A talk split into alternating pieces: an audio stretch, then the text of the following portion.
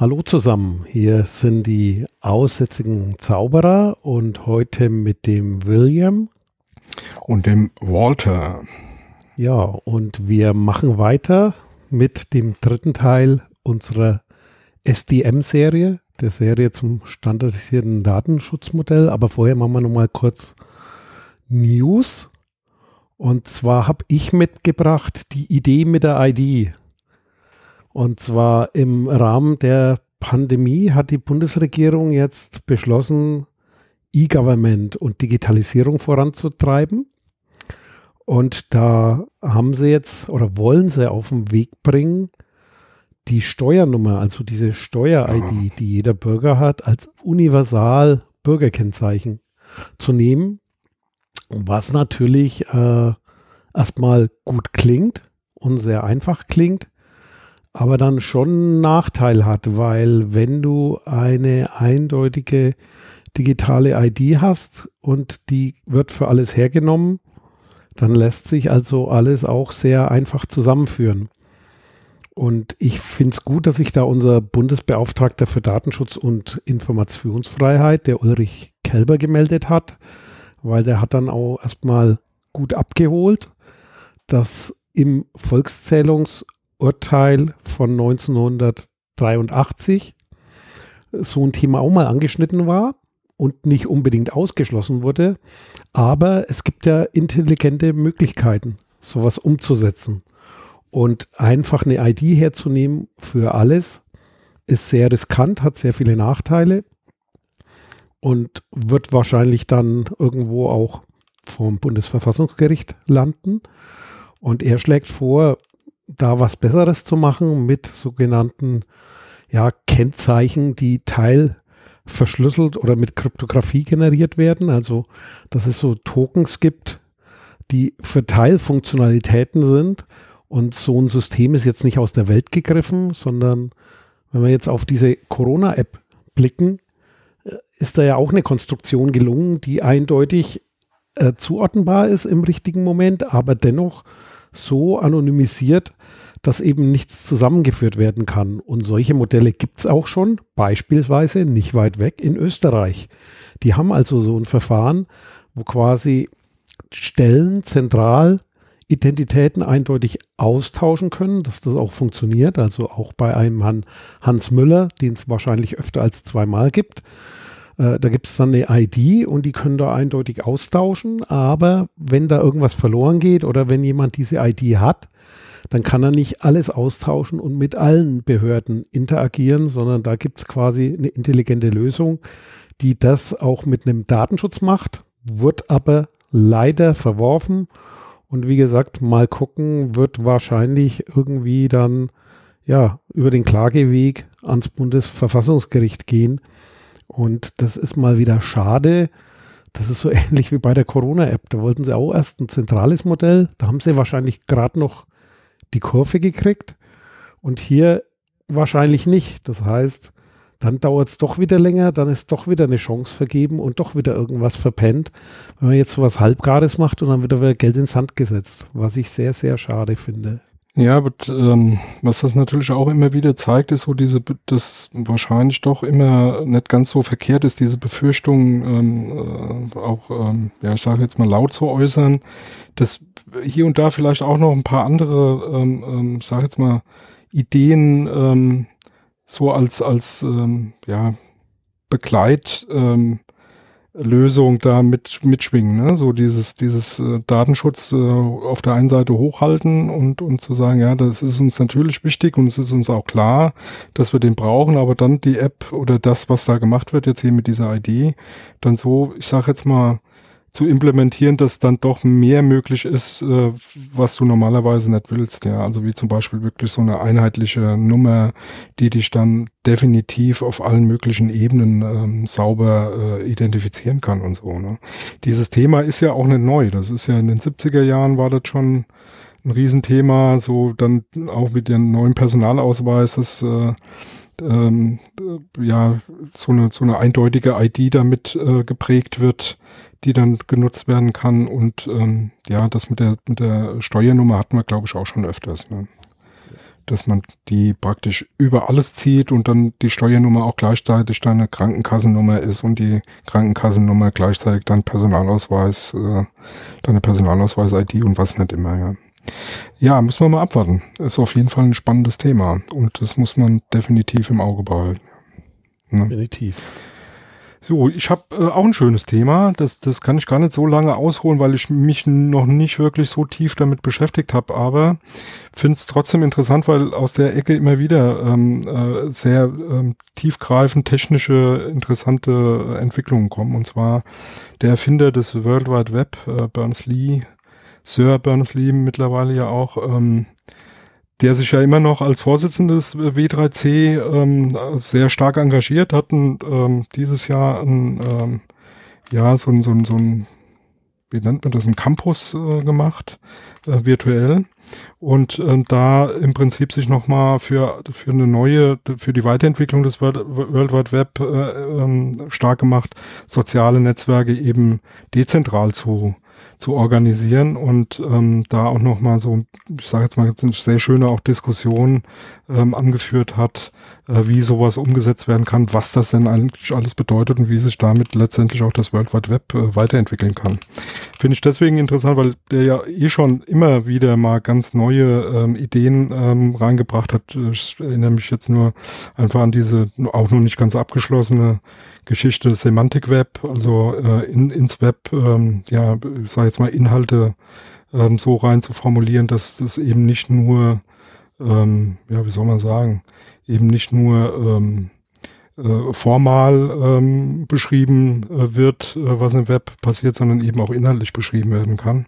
Sind wir mit Sicherheit noch nicht so weit, äh, dass man sagen kann, das hat sich jetzt alles schon erledigt, aber das waren auch so Ideen, die er mit ins Leben gerufen hat und wo er auch noch dran ist. Aber das kann man sich definitiv mal angucken. Ich glaube, dieser Campus, den er da gemacht hat, der ist auch ähm, noch zu sehen. Also den gibt's als Video.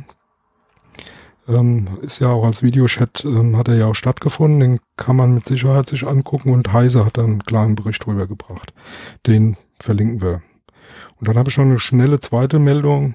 Der Amiga ist 35 Jahre alt. Und er lebt immer noch. Ja. Er lebt immer noch. Wie viel hast und du? Und lebt immer noch. Ich oh, kann es gar nicht zählen. Warte mal. Jetzt im, im, im Laufen habe ich zwei Originale. Da habe ich noch ein paar im Schrank stehen. Und einen neueren Amiga 4, also mit dem OS 4 habe ich einen da laufen und dann gibt es ja noch ein paar Derivate, die auf andere Hardware laufen, habe ich auch noch einen. Aber ähm, ja, ich glaube insgesamt habe ich so zehn Amigas da rumstehen. Ich habe gar kein Amiga. ja, das, das Schande auf der Asche auf dein Haupt. Warst du so ein Atari-Fan oder was? Nee. nee, ich habe andere Dinge, aber ja.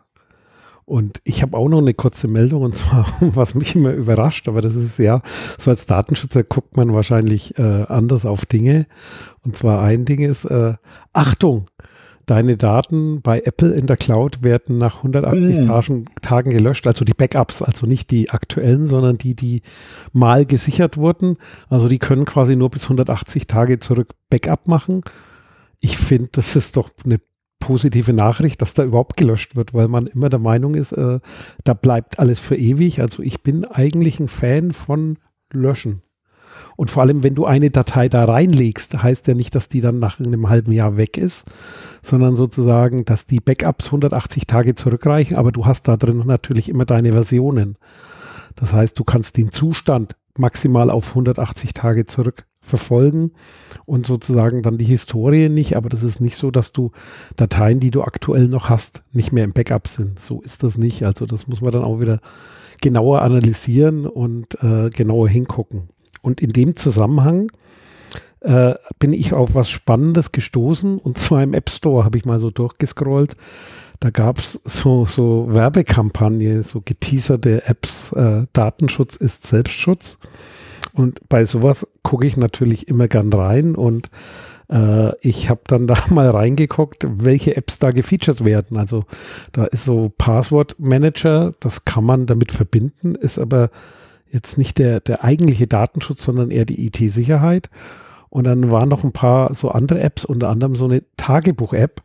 Und da habe ich dann mal die Datenschutzhinweise gelesen und fand die total spannend und gleichzeitig gruselig. Und zwar, die sagen, was sie alles machen und die sammeln gewaltig viele Daten. Und äh, das ist so ein Punkt, wo ich immer denke, aha, und wo ist da jetzt der Datenschutz als Selbstschutz, wenn man das liest, dass man die App nicht installiert oder wie?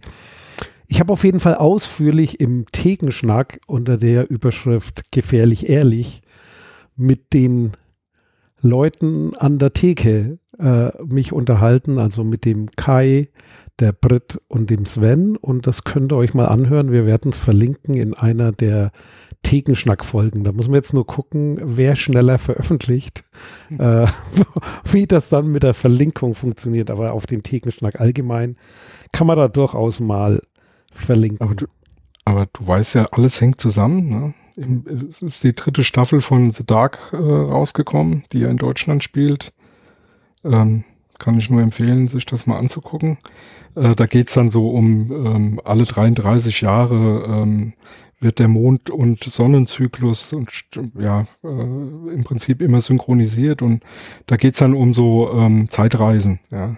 Und ähm, von daher ist es dann nicht mehr so wichtig, wann wer was äh, äh, wie veröffentlicht wurde, sondern das ist alles nur eine Frage des Standpunktes. Ja, oder du brauchst eine Tat. Aber, aber das, das, das, das Schöne an dem Ding ist, ich habe mir das angeguckt, schon, schon wie die erste, äh, die, die erste Staffel rauskam, das ist schon ein bisschen her, ich glaube 19 oder 19 oder so war das letztes Jahr.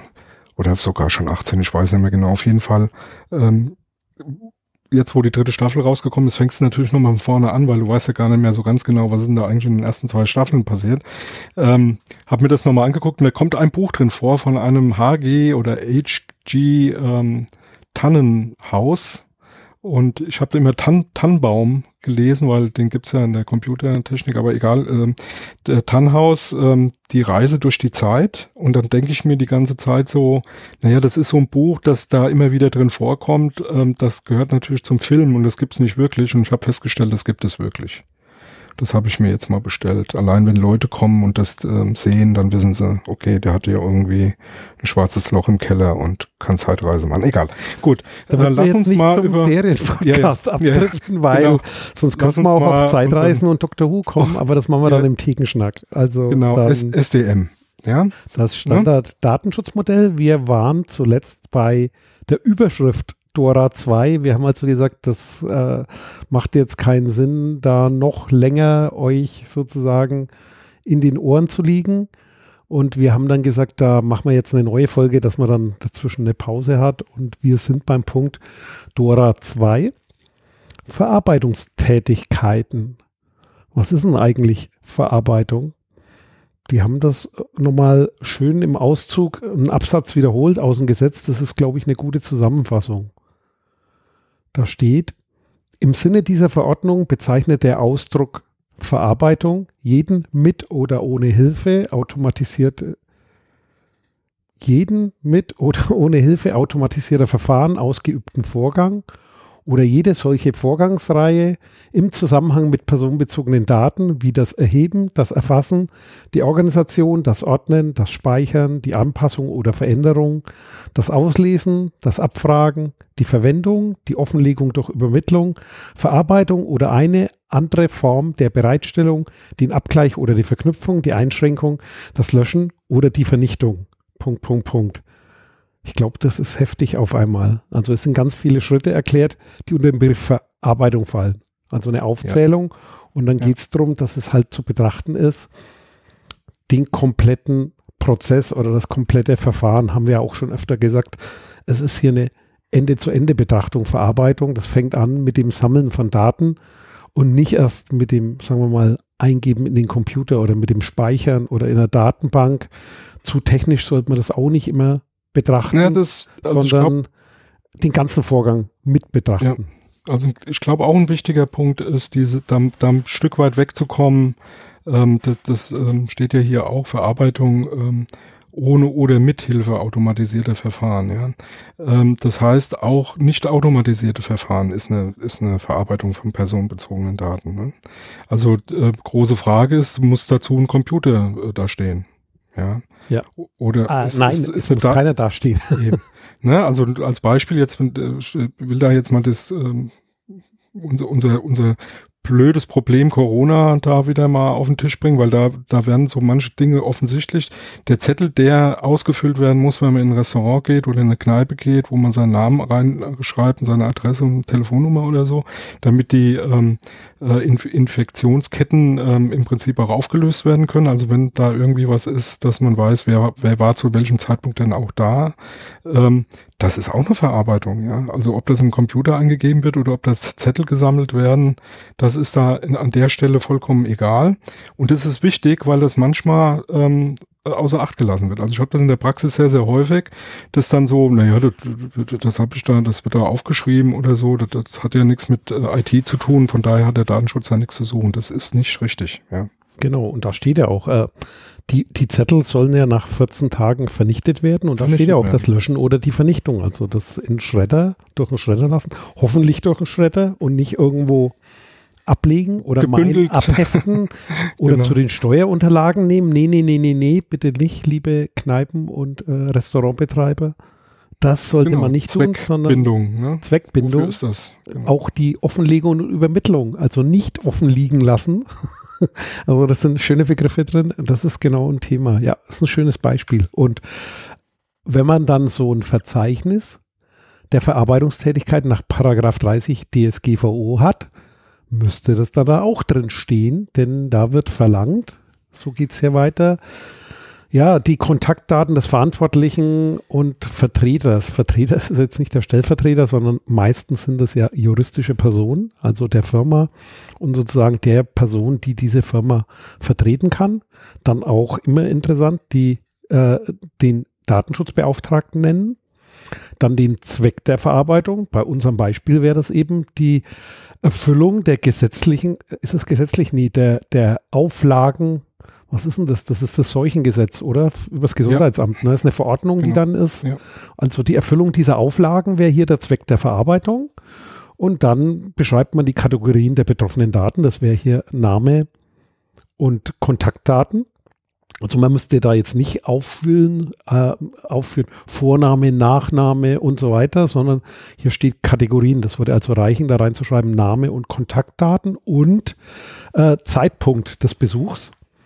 Dann würde ich sagen, wird das hier erfüllt, sowie gegebenenfalls die Übermittlung der personenbezogenen Daten an ein Drittland, das scheidet hier aus, an Empfänger, das wäre in dem Fall das Gesundheitsamt, potenzieller Empfänger, wenn man es weitergeben müsste und sonst keiner, oder an eine internationale Organisation. Also da ein Hinweis für alle privatwirtschaftlichen Unternehmen, also alles, was nicht staatlich oder öffentlich-rechtlich und so weiter ist, äh, dieser Punkt wird oft, sehe ich in der Praxis, würde ich mal sagen, überinterpretiert, weil internationale Organisationen sind hier staatliche Stellen oder Organisationen wie zum Beispiel Interpol und sowas gemeint. Also das sind in der Regel die Übermittlungen, die auf Grundlagen von Gesetzen, Verordnungen, Bestimmungen da sind, Daten weiterzugeben. Wie zum Beispiel, wenn du Dinge produzierst, also du baust irgendwelche Fabriken irgendwo auf der Welt in einem anderen Land,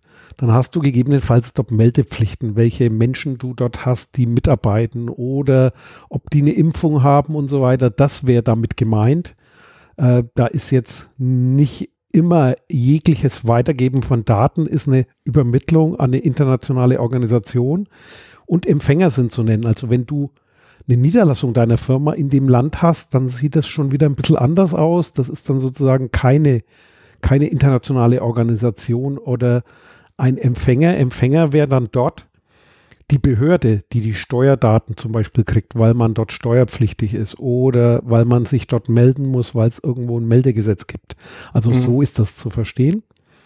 Und, und auch, auch, ja, auch da nochmal der, der Hinweis, weil das auch ähm, häufig ähm, ja, sage jetzt mal, falsch interpretiert wird oder, oder missverstanden wird. Ähm, wichtig ist, was ihr selbst tut, ja, oder was diese Firma selber tut. Ne? Wenn das jetzt hier, nehmen wir diesen Fall von eben, ja, wenn da das Gesundheitsamt kommt und holt sich diese Daten ab, aus welchen Gründen jetzt auch immer, und dann wird dann irgendwas ausgetauscht mit wem auch immer, dann macht das das in der Regel dann eben das Gesundheitsamt. Das hat nichts mehr mit dir, mit dem Restaurant zu tun.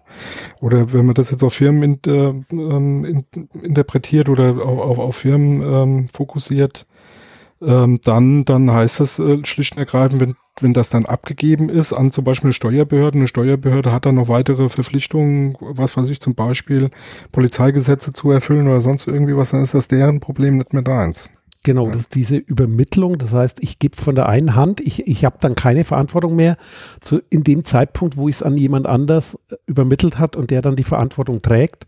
Und deswegen sind es auch in der Regel solche Stellen, wo es irgendwo eine gesetzliche Regelung gibt oder eine Verordnung oder was auch immer. Also im öffentlichen Bereich. Wenn ich jetzt eine Firma habe mit zwei Standorten und einer ist, äh, sagen wir mal, in Deutschland, der andere ist in Brasilien, dann ist es jetzt nicht eine äh, Übermittlung an einen Empfänger, wenn ich da sozusagen innerhalb der Firma kommuniziere. Allerdings, wenn ich dort sozusagen irgendwelche Pflichten hätte, was regelmäßig nach außen zu geben, dann wäre das gemeint. Äh, ja. Und genau. was noch ein Punkt ist, sind die vorgesehenen Fristen der Löschung. Bei unserem Corona-Beispiel sind das 14 Tage, soweit mir bekannt ist. Ja. Und dann die allgemeine Beschreibung der technischen und organisatorischen Maßnahmen. Hier steht bewusst allgemeine Beschreibung. Also da kann man jetzt sagen, okay, die werden verschlossen aufbewahrt hier in dieser Schublade oder ich lege die in meinem Tresor, wo auch das Geld liegt oder in einem Aktenschrank, der nicht zugänglich ist, weil ich noch ein Büro habe. Das würde hier eine angemessene äh, Maßnahme sein. Und wie gesagt, dann technische Maßnahmen. Ich schredder die hinterher mit meinem Aktenvernichter. Das würde normalerweise ausreichen im Sinne des Gesetzes. Also da muss man jetzt nicht irgendwie äh, extrem umfangreiche Dokumentation haben. Die kann es aber geben, wenn du natürlich irgendwo Daten verarbeitest. Sagen wir mal, du baust ein Krankenhausinformationssystem, entwickelst da Software für. Das sind dann technische, organisatorische Maßnahmen schon ein bisschen komplizierter und umfangreicher, wobei in dieser Registermeldung stehen dann auch nur die Überschriften und dann verweist man auf Details, weil sonst äh, ist dieses Verzeichnis auch nicht mehr lesbar. Das wäre so ein Beispiel, was da drin ist. Und Hintergrund für das Ganze ist die Dokumentation und die Transparenz natürlich, weil wenn dann einer nachfragt, wo werden meine Daten verarbeitet, dann guckt man da rein und weiß, zu welchen Zwecken verarbeite ich eigentlich Daten. Je größer das Unternehmen, desto größer so ein Verzeichnis und desto wichtiger, weil bei geteilter oder bei Arbeitsteilung, geteilter Verantwortung weiß halt einer nicht mehr über alles Bescheid und deswegen gibt es so ein Verarbeitungsverzeichnis. Ich sag, ich sag also ein wichtiger Punkt meiner Meinung nach dabei ist halt auch ähm, umgekehrt ähm, nochmal drauf zu schauen. Äh, letztendlich gerade wenn ähm, man äh, verschiedenste Anwendungen hat zu verschiedenen Zwecken, ja, ist es natürlich auch wichtig äh, für einen Betroffenen äh, Risiken erkennen zu können, die sich alleine aus solchen unterschiedlichen Zwecken und verschiedenen Verarbeitungen äh, halt auch ergeben können. Ne? Also als Beispiel, du verarbeitest jetzt als äh, Restaurantbesitzer ähm, eben diese Geschichte mit, äh, bist jetzt angehalten für Corona, diese, diese äh, Infektionsketten da irgendwie händelbar zu kriegen ähm, und damit eben äh, zum Beispiel äh, den, den Besuch halt zu erfassen. Ähm, und machst aber auch gleichzeitig eine zweite Geschichte, indem du irgendwelchen Kunden, die du so hast, die regelmäßig in dein Restaurant kommen, ähm, per Mail irgendwie mal auf Bes Besonderheiten aufmerksam zu machen. Was weiß ich, das Jägerschnitzel heute besonders Jäger oder äh, keine Ahnung, der, der Sauerbraten besonders sauer oder so. Also Werbung, ja. Ähm, jetzt könnte man natürlich ähm, die Handynummer nehmen und WhatsApp verschicken. Ja, zum Beispiel oder, oder umgekehrt, einfach äh, äh, noch viel, viel profaner, ja. Was sind regelmäßige Besucher? Ja, so, und dann guckt man sich einfach mal diese Zettel durch ja, und sagt, ah, guck mal hier, du, der Müller, der kommt aber auch alle drei Tage. Ne, so, und das ist genau das, was man, was natürlich ein zusätzliches Risiko ergibt. Aha, der hat jetzt hier, der macht auf der einen Seite Werbung, auf der anderen Seite hat er jetzt das. Das äh, kommt auch im nächsten Abschnitt dann, muss natürlich getrennt voneinander äh, gesehen werden und auch genauso verarbeitet werden. Aber du als Nutzer kannst sowas natürlich mit so einem Ver äh, Verarbeitungsverzeichnis natürlich auch sehr schön sehen.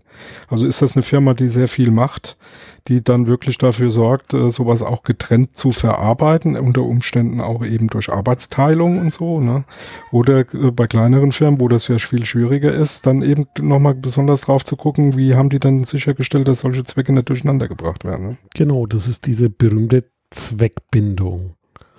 Genau. Und der nächste Punkt, den das Standarddatenschutzmodell hier anspricht, ist ein Modell oder ist eine Logik zur Ebene einer Verarbeitung oder Verarbeitungstätigkeit. Das heißt, hier werden Ebenen definiert. Da gibt es eine Ebene 1, das ist sozusagen die Prozessebene, würde ich mal sagen, oder das Fachverfahren, sagt man wahrscheinlich in Behörden öfter, der Geschäftsprozess, das wissen alle die, die mal mit Qualitätsmanagement zu tun haben, das ist sozusagen der funktionale Ablauf, der, der Arbeitsablauf. Das wäre jetzt, nehmen wir mal unser Beispiel, also ist zwar jetzt keine große Firma, aber vielleicht geht es da gut zu erklären.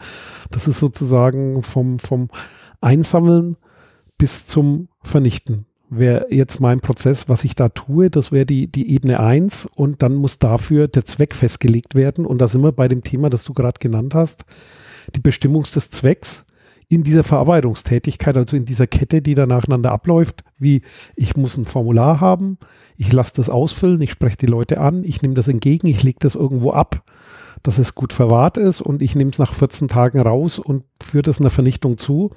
Und da ist eben der Zweck die Erfüllung dieser Auflagen für diesen Infektionsschutz oder für die Infektions, im Sinne des Infektionsschutzgesetzes. Und mhm. eben nichts anderes, wie du gesagt hast, eben nicht irgendwo äh, dann mit Werbung zu machen oder die in Computer einzutippen. Also die muss man auch nicht einscannen, da reicht das Papier. Das ist sozusagen die Ebene 1 ist so dieser Prozess, wo man so dran arbeitet. Äh, die Ebene 2 ist dann so die praktische Umsetzung. Da müssen wir jetzt mal gucken, ob wir das mit unserem Thema hinkriegen. Das ist sozusagen die Computerprogramme dafür. Ja, oder wird, was du eben beschrieben hast. Wird also mir aber was einfallen, auch von Programmen her. Und zwar, es gibt Apps dafür. Also es gibt ein paar Anbieter, die bieten so eine App mit einem Barcode oder mit einem QR-Code. Da kannst du sozusagen als Restaurantbetreiber dich anmelden, zahlst 20 Euro oder sowas oder 50 Euro Lizenzgebühr und dann machst du so einen Barcode-Aufkleber bei dir an die Tür oder an die Theke und dann gehen die Leute hin und äh, nehmen ihre App und klicken da einmal drauf und das gilt dann als ausgefüllt.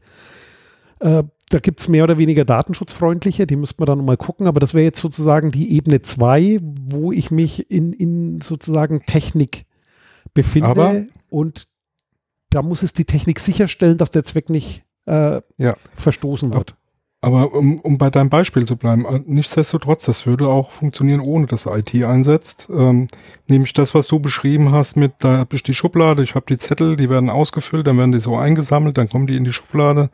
Da wird jeden Tag einmal drüber geguckt, was ist jetzt schon 14 Tage alt, dann geht das in Schredder. Das ist ja letztendlich auch, auch wenn es nicht mit IT gelöst wird, nichts anderes wie eine praktische Umsetzung, ja, eine Verarbeitung. Und das ist ja genau das, was da verlangt wird. Also die Ebene 2 könntest du genauso gut so beschreiben. Ja, und auch steht ja hier das Risiko minimieren, dass die Zweckbindung unterlaufen wird, wäre die Schublade abzuschließen oder nicht jeder hat Zugriff oder Mitarbeiter abschließen, genau. genau. Oder ja. einer hat die Aufgabe, da immer durchzugucken und der andere hat die Aufgabe, das abzu äh, einzusammeln oder die anderen, je nachdem, wie du organisiert bist. Ja, stimmt. Und die Ebene 3 ist dann die Infrastruktur.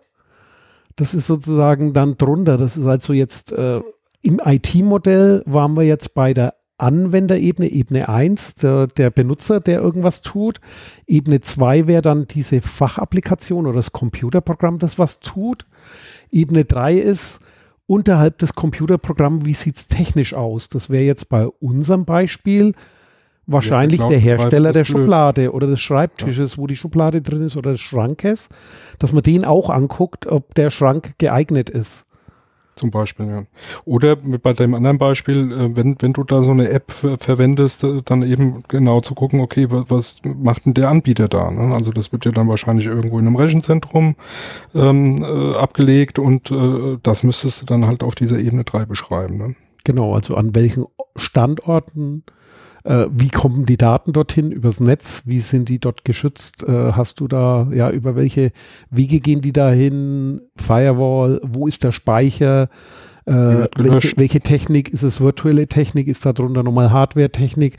Also soweit es da geht, das ist sozusagen dann die Ebene 3 und dass auch dort die Zweckbindung erhalten bleibt. Das heißt zum Beispiel, es gibt kostenlose Cloud-Services, wo du was reinschmeißt und jeder hat Zugriff drauf. Das wäre dann ungeeignetes auf dieser Ebene 3, um dort die Zweckbindung zu erhalten, oder, weil jeder ja. ran kann, also sozusagen auch auf dem unteren oder. Oder ein schönes anderes Beispiel wäre, dass äh, die dann das umsonst anbieten, aber dann da reinschreiben, die Daten werden halt ich sage jetzt mal, an irgendwen weitergegeben, der dann Werbung verschickt. Ne? Genau. Ach, Sie besuchen gerne Restaurants, Sie, wir haben Sie schon in Fünfen erwischt, weil Sie die tolle App da benutzen. Wie sieht's denn aus? Wollen Sie nicht mal in der Sechse gehen? Ja, also das wäre dann eben genau sowas, was nicht passieren darf. Ja, oder bei unserem Beispiel wahrscheinlich dann auch, ob das geeignet ist sozusagen, äh, ist dann der Aufstellungsort. Das ist auch die Infrastruktur. Also wenn ich dann zum Beispiel die in einem Zettelkasten sammle, diese Zettel, und der steht äh, an der Restauranttür, wo jeder reingreifen ja. kann, ja, wäre sozusagen dieser Ort dann das Ganze. Jo. Oder ich hatte ein schönes Beispiel äh, aus, aus der Praxis, äh, war ganz am Anfang, wie das, wie das losging, ähm, durch Zufall entdeckt, ähm, da wurde dann halt ein DIN A4-Zettel hingelegt, wo sich jeder eintragen konnte. Also ne, da, da war nicht ein Zettel, wo einer sich eingetragen, der allein eingesammelt wurde, sondern da wurde halt ein schon, ich sage jetzt mal, bis zur Hälfte ausgefüllter Zettel von allen möglichen anderen Besuchern schon ausgefüllt auf den Tisch gelegt. Ach, hier schreiben Sie sich noch bitte dazu und dann ging es am nächsten Tisch. Da konnte dann jeder, der das Ding äh, ausfüllt, gucken, wer dann, ich sage jetzt mal, die, die letzten halbe Stunde, Stunde äh, auch schon in dem Restaurant war. Das ist natürlich auch nicht äh, sinnvoll. Ne? Genau, so wie die Teilnehmerliste sozusagen bei anderen Veranstaltungen. Ja, genau. Hat man halt, aus Umweltgründen hat man natürlich, Umweltschutzgründen hat man Papier gespart. Ist natürlich Quatsch. Also auch da kenne ich intelligente Lösungen. Also ich kenne da so ein Bistro, da sind dann die Zettel einfach kleiner gemacht worden. Das heißt, man schneidet ja. aus um DIN A4 dann fünf halt Zettel zehn Zettel ja. oder fünf Zettel ja. raus, indem man die dann halt Streifen schneidet und äh, hat dann diese und dann kann man die auch gleich in eine Box reinwerfen. Also das sind auch so Möglichkeiten, die es dann gibt und das dient halt dem Schutz des Verarbeitungszwecks und da wären wir schon beim nächsten Punkt. Zweck heißt die Überschrift. Ja. Genau. Da geht es halt um das Thema, das haben wir gerade schon angeschnitten. Äh, erstmal der Zweckabgrenzung legitime Zweck, also die Grundlage, da steckt die Rechtsgrundlage drin äh, oder die, die, die, der Grund der Verarbeitung und das Ziel, äh, wofür braucht man die Daten und dass das genau bestimmt ist.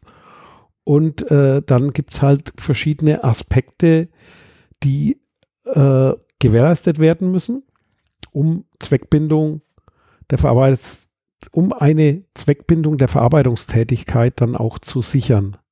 Ja. Zum Beispiel wären da Zweckabgrenzung ja. und Trennung, hast du vorhin schon mal angeschnitten. Ja. Das ist quasi, wenn man getrennte Dinge tut, die auch voneinander zu trennen. Das heißt, wenn ich äh, auf der einen Seite äh, Kundenbefragungen mache von meinen Gästen, eben die nicht mit demselben Zettel zu machen. Das wäre auch so eine unzulässige Kopplung. Das heißt, du kannst auch deine Besucher, denen kannst du einen Zettel hinlegen. Hotels machen das, die legen sowas aufs Bett. Wie hat es ihnen hier gefallen und so weiter. Und das dürfte man halt dann nicht auf ein und demselben Zettel machen, weil sonst wäre die Zweckabgrenzung nicht mehr gewährleistet, weil dann die Daten, die für verschiedene Dinge da sind, plötzlich Nehmen vermischt werden. Nehmen wir ein schönes Beispiel. Du jetzt als Restaurantbesitzer denkst du dir, ach hier, weißt du was, ich mache ja auch nur Werbung, warum nicht gleich unten noch so eine Einwilligungserklärung mit auf den Zettel drücken? Ne? Ähm, hier ein Kreuzchen machen, darf ich Ihnen Werbung zuschicken.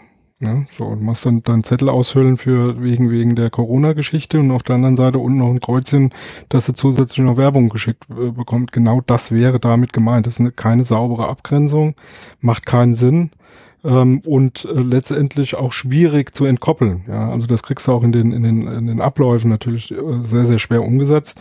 Und es macht auch inhaltlich meiner Meinung nach äh, kein, kein gutes Bild. Ne? Jemand, der das bisschen ernster nimmt, der ähm, hat da wahrscheinlich eher weniger Lust, in so ein Restaurant zu gehen. Muss man mal ganz klar sagen. Genau, und das ist sozusagen, diese Zweckbindung muss halt beachtet werden. Und da muss man halt gucken, äh, wie ist das gestaltet, äh, wie, wie das auf allen Ebenen ausreichend voneinander getrennt ist, aber auch zwischen den Ebenen sozusagen an Schnittstellen, also da, wo Daten übergeben werden, wird da diese Zweckbindung mit übergeben. Das heißt, wenn man da, wie wir vorhin hatten, so ein Beispiel, wenn ich mit einer App arbeite und dann noch eine Infrastruktur habe. Das heißt, wie ist dann sozusagen Schritt für Schritt in diesen ganzen Schichten oder auf diesen ganzen Systemen nach wie vor der Zweck sichergestellt. Tiefer würde ich da jetzt auch nicht reingehen. Also man könnte jetzt da noch horizontal ja. und vertikal das auseinandernehmen, aber ich glaube, in dem Podcast könnte man dann schon nicht mehr folgen. Dann kommen wir zum nächsten Punkt, der sozusagen in der Verarbeitungstätigkeit relevant ist. Das sind die Komponenten, die man dazu verwendet. Ja. Also alles, was dazugehört, ne? Ähm, was wir eben auch schon mal so ein Stück weit ähm, ähm, äh, angesprochen haben, aber hier noch mal ein bisschen strukturierter äh, letztendlich zu beleuchten hat, nämlich ähm, alle Objekte, um die es geht, nämlich äh, die Daten selbst, ne, um was für personenbezogenen Daten geht's hier, dann die Systeme und Dienste, die dafür verwendet werden, also welche Infrastruktur, was hatten wir eben bei den Zetteln, die äh, von mir aus diese Schublade abschließbar, die Zettel, die Box, wo sie reingeschmissen werden können, solche Dinge oder bei, bei den üblichen technischen Mitteln, was für Rechner, was für ähm, Dienste nehme ich in Anspruch, welche Cloud-Dienste zum Beispiel. Ähm, und dann äh, als drittes natürlich die eigentlichen ähm, äh, Prozesse, nämlich die technischen Prozesse, die organisatorischen Prozesse und die personellen Prozesse. Das finde ich auch einen ganz wichtigen Punkt, ähm, eben diese drei äh, Trennungen da nochmal zu machen, technische, organisatorische und personelle Prozesse zu betrachten, die sich oft aneinander natürlich ähm, bedingen, ja, also ähm, äh, immer wieder äh, miteinander auch zu tun haben, aber ähm, an sich schon auch unterschiedlich sind. Ne? So ein personeller Prozess sieht halt doch anders aus wie äh, der organisatorische oder eben der rein technische Prozess. Und äh, sie sind aber alle drei auch wichtig, ja. Genau, und da muss man dann auch darauf achten, sozusagen, wenn wir jetzt anfangen mal mit den Daten. Da ist hier ein Hinweis auf die Datenformate, dass die schon Einfluss haben kann, können. Also in welcher Art erfasse ich die Daten. Das wäre bei uns so ein Beispiel wieder mit, mit Stift auf Papier. Habe ich da ein Formularfeld? Äh, wie schreibt man das drauf? Äh, und so weiter. Und äh, ein schönes Beispiel ist hier auch, äh, wenn man dann quasi in so, so eine App geht, wenn man angenommen, man würde das jetzt abfotografieren, dann würden nämlich schon wieder weitere Metadaten entstehen. Zum Beispiel, mit was habe ich das abfotografiert? Also jede Kamera, jedes Smartphone schreibt da eine ganze Menge in die Metadaten des Bilds rein. Das heißt, in dem Bild steht noch drin, an welchem Ort, zu welcher Zeit ist es aufgenommen, mit welchem Gerät, welche Lichtverhältnisse waren da, also die Lichtverhältnisse nicht direkt, aber implizit, also mit welcher Blende und so weiter. Da sind ganz, ganz viele Informationen drin, die da mit drin sind und das sind Dinge, die zumindest mit berücksichtigt werden müssen in der Betrachtung. Das heißt, ich kann jetzt nicht nur sagen, ich habe da ein Bild, sondern man muss da sozusagen gucken, in welcher Art der Daten verarbeite ich das dann und welche Zusatzinformationen habe ich da drin. Aber du, du sprichst da einen ganz wichtigen Punkt an. Also die, die, was, was letztendlich auch meiner Meinung nach so das Schwierigste ist bei dieser ganzen ähm, Diskussion um Datenschutz, nämlich diese Betrachtung des Ganzen. Ja, also dieses ähm, ja, dann mache ich halt ein Bild. Ja. Also ich, ich scanne das jetzt ein. Ne. Heutzutage holt keiner mehr einen, Scanner raus. Also in vielen Fällen wird da einfach ein Fotoapparat genommen. Das Handy womöglich, ja. Ähm, und einfach ein Bild ge geschossen. Ist eh viel billiger, geht schneller. Ne. Was willst du da mit einem Scanner irgendwie machen?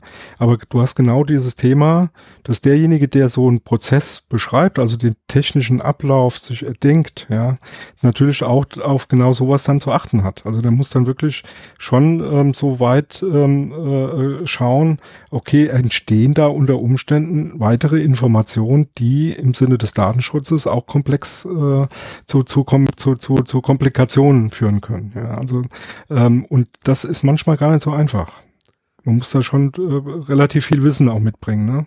Also ich sage jetzt mal, wenn ich wenn ich jetzt eine Bekannte von mir fragen würde, die jetzt, ich sage mal, froh ist, dass sie ihr Handy einigermaßen bedienen kann, die wüsste gar nicht, dass es solche Daten gibt, die da zusätzlich noch gespeichert werden, wenn sie ein Bild macht. Ne? Ja, und wenn man jetzt guckt, wir hatten ja vorhin noch als zweites Beispiel so die, die diese Scan-App.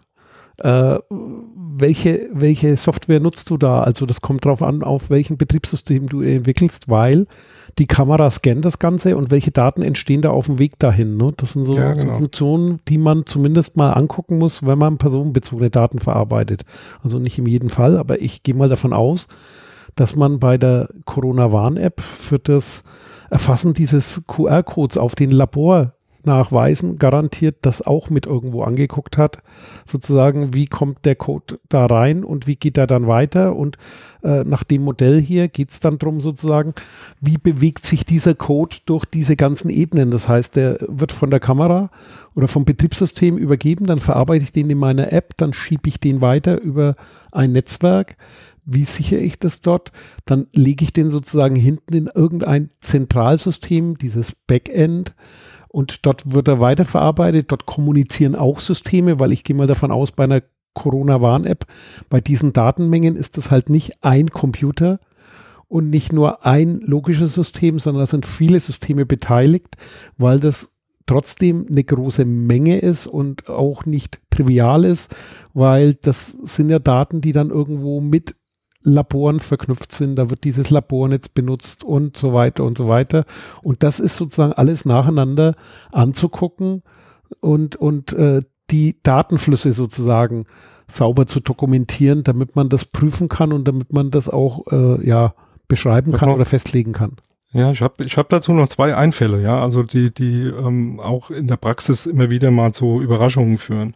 Also das eine Ding ist, ähm, ein guter praktischer Ansatz ist, ähm, egal was man, was man sich da anguckt, immer äh, sehr minimalistisch an die ganzen Geschichten ranzugehen. Also verzichtet lieber auf ganz viel Bromborium, den ihr nicht braucht. Konzentriert euch auf das, was ihr, was ihr für den Zweck tatsächlich an Informationen braucht und alles, was darüber hinausgeht, so früh wie möglich vernichten. Ja, also so früh wie möglich raus aus dem Prozess, so früh wie möglich, wenn wenn wenn es irgendwie geht, erst gar nicht erfassen, ja, weil das letztendlich immer nur Probleme bringt. Also weil ein gutes Argument jetzt gegen dem, so wie wir jetzt das auch ähm, erzählt haben, wie das jetzt letztendlich auch da drinnen steht, ähm, man relativ schnell in dieses Problem reinfällt, oh Gott, das wird ganz schön kompliziert. Ich lasse da, ähm, vielleicht beschreibe ich lieber gar nicht, ja, weil dann habe ich mir die ganzen Probleme erst gar nicht aufgehalst oder so. Und dann wird Datenschutz natürlich auch wieder irgendwie sehr, sehr merkwürdig ähm, betrachtet. Ähm, das hört sich alles sehr, sehr kompliziert an, aber wie gesagt, ein guter Tipp ist, versucht so früh wie möglich, so viel wie möglich zu vermeiden. Das ist das eine. Und das andere, was, was mir da eben auch wieder aufgefallen ist, da gibt so, so, ähm, ja, wie soll ich sagen, Seiteneffekte, die man auch immer im Auge behalten sollte, die in der Praxis auch manchmal wirklich zu kurz kommen. Nehmen wir dieses Thema, was wir eben hatten. Wir haben jetzt irgendwie Zettel, dann fotografieren wir die ab, also im Sinne von, die scannen wir ein, halt mit dem Fotoapparat, da werden dann irgendwelche zusätzliche Metadaten erfasst, unter anderem eben sowas wie Datum, Uhrzeit, ja, das ist in der Regel damit drin. So, ähm, das mag auf, der, auf den ersten Blick für die eigentliche Anwendung vollkommen unproblematisch sein, weil derjenige, der den Zettel da ausgefüllt hat, ja sowieso hingeschrieben hat, wann er da ist. Das ist aber um, umgekehrt für zum Beispiel sowas wie ein Mitarbeiter, der ja auch eine Person ist, der ja auch eine natürliche Person ist, also auch dem Datenschutz äh, unterliegt ähm, und auch geschützt gehört, ja, natürlich ein Thema, weil ich könnte ja solche Metadaten in Anführungsstrichen nicht für die Daten, die von dem Gast erfasst werden, nutzen, sondern eben zum Beispiel, um eine Mitarbeiterkontrolle zu machen. Also zu gucken, hat der liebe, äh, äh, was weiß ich, die Pauline Müller, ist, ist, hat die das jeden Tag gemacht mit dem, wie es ihr gesagt gesagt habe, einscannen abends um 18 Uhr ähm, aller Zettel oder äh, macht ihr das nur alle drei Tage oder ne, wie viel hat ihn denn da geschafft?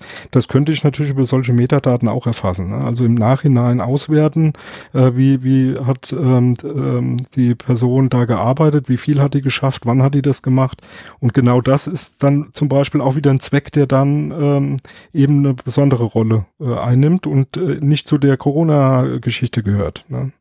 Mitarbeiterkontrolle in dem Umfeld wäre eine zusätzliche Geschichte, die dann auch ähm, dann entsprechend ähm, mit den Mitarbeitern zu klären ist. Ne? Jo, und äh, wie gesagt, da geht es jetzt um die Datenflüsse und zwar, man macht das, damit man die auch überprüfen kann, damit sie ja beherrschbar sind und damit dort der Datenschutz eingehalten wird. Und da ist noch ein wichtiger Punkt, der wird hier auch explizit schön dargelegt, ist die Verantwortlichkeit. Und wenn wir wieder zu unserem ja. Beispiel zurückgehen, sozusagen, wer hat wo die Verantwortung?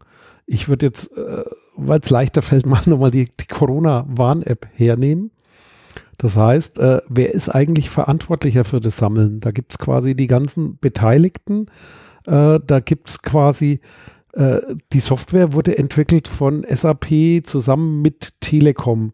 Wobei, wenn man das jetzt aufdröselt, wahrscheinlich dann so, soweit ich das äh, rausgekriegt habe, äh, von SAP hauptsächlich die Softwareentwicklung der App erfolgt ist und auf Telekom-Seite die Hintergrundsysteme. Und das ist genau das Thema Datenfluss. Wenn man jetzt mal guckt, wie die Daten fließen, wer hat eigentlich für welchen Schritt die Verantwortung? Das heißt, Herausgeber ist das Robert Koch Institut, hat dort beauftragt, äh, dann, dann gibt es quasi welche, die sind im Namen des Verantwortlichen tätig. Dann, wenn man aber den ganzen Prozess anguckt, das, das geht ja noch viel weiter. Das heißt, die App lädst du dir aus einem App Store. Hast du ein iPhone, dann ist es der Apple App Store. Hast du ein Android-Telefon, also von irgendeinem anderen Hersteller, das das Betriebssystem Android hat, dann gehst du über diesen Google Play Store. Das heißt, auch das ist zu betrachten. Und auch dort fallen Daten an und da ist dann immer zu gucken, wer ist dort verantwortlich. Und im Backend haben wir was von Laboren gesagt, dann gibt es Gesundheitsämter, da gibt es ganz viele Verantwortliche. Und das ist sozusagen das Thema, wenn man so einen Datenfluss darstellt, an jeder Stelle dann klärt, wo sind die Grenzen, wo sind Verantwortungsübergaben und Schnittstellen sind dann nicht nur die technischen Schnittstellen, also nicht nur, wo ich beschreibe, das eine System kommuniziert hier über ein technisches Protokoll mit dem nächsten, sondern auch die Schnittstellen, wo geht die Verantwortung von einer Person auf die andere über und die müssen nicht unbedingt immer an derselben Stelle liegen. Also das ja. ist sozusagen ja im Prinzip, wenn du jetzt noch die den Betrieb dieses Ganzen, die Administratoren mitnimmst, dann ist sozusagen der Arbeitsplatz des Administrators eine Schnittstelle eventuell in so einem Backend, weil der dafür sorgt, dass der Server läuft, aber eben nicht derjenige ist, der wieder die Daten verarbeitet. Also man sieht, das kann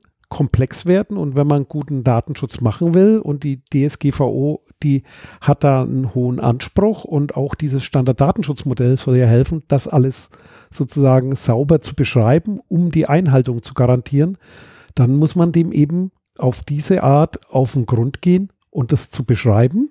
Und ich finde das ganz wichtig, weil das ist ja eigentlich, ich würde mal sagen, in Deutschland noch ja Datenschutzneuland weil in der Regel äh, kennt man sich ganz gut aus mit der Verarbeitung im Auftrag, also Auftragsverarbeitung.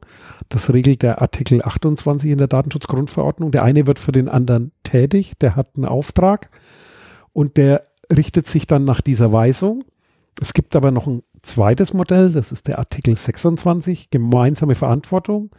Und die gilt immer dort, wo man diese Verantwortung eben nicht eindeutig äh, nur nach Auftrag macht, weil dort äh, gibt es irgendwo einen Übergang. Das war dein Beispiel vom Anfang, wenn ich zum Beispiel diese Daten an das Gesundheitsamt weitergebe. Ab dann ist das Gesundheitsamt verantwortlich. Und sozusagen, da habe ich so eine Grenze. Es gibt aber auch Themen, da ist sozusagen, da ist in jedem Teilschritt zu betrachten, wer ist der Verantwortliche und für so eine Ende-zu-Ende-Betrachtung gibt es dann gegebenenfalls eine gemeinsame Verantwortung, wo gewährleistet sein muss, dass sich der Betroffene an jeden wenden kann und das dann an den entsprechenden weitergibt, damit ich hier meine Rechte wahrnehmen kann und Transparenz gewährleistet ist. Und die müssen auch beschreiben, sozusagen untereinander, wie sie diese Datenweitergabe oder auch die Anfragen weitergeben, wie sie das miteinander organisieren.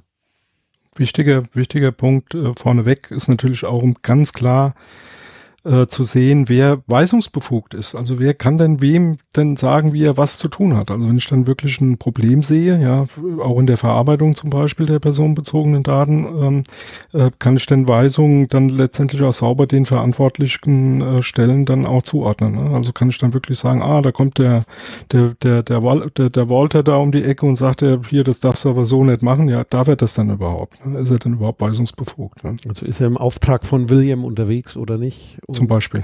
In unserem Beispiel auch wieder, das ist so ein Punkt, zum Beispiel äh, bei dieser Corona-Warn-App schließe ich mal aus, dass es einen Auftragsverarbeitungsvertrag nach Artikel 28 mit Google oder Apple geben kann, auch wenn die darunter das Betriebssystem liefern und die Grundfunktion. Denn das hat man auch in der Diskussion mitgekriegt, äh, den kann man keine Weisung erteilen. Das war ja eine der Diskussionen, die es da gab, dass die machen, was sie denken oder was sie wollen ne, oder was sie für richtig halten. Was, Deswegen was war ja das nicht der Vorgang der Auftragsverarbeitung, sondern eher eine getrennte ja, Verarbeitung. Aber oder also eine äh, gemeinsame Verantwortung. Also für eine schöne, schöne, schönes Beispiel eigentlich auch, ähm, weil das auch im, im, äh, in deren Geschäftsmodell gar nicht funktionieren würde. Also jetzt stellt man sich mal vor, man würde dann bei so einer Corona-App der Apple vorschreiben, wie sie dann in ihrem App Store was zu tun haben, weil wir das jetzt hier aus dem deutschen Recht heraus so haben wollen. Ähm, wäre da weisungsbefugt und würde sagen, hier, ihr müsst jetzt alles äh, umkrempeln. Ja? Dann würden die sagen, hier, Moment mal, da funktioniert ja unser eigenes Geschäftsmodell gar nicht mehr. Oder irgendwelche Funktionen, die wir den anderen zugesichert haben, weil wir mit denen ja auch Verträge haben, das können wir gar nicht mehr gewährleisten. Das würde vorne und hinten nicht funktionieren.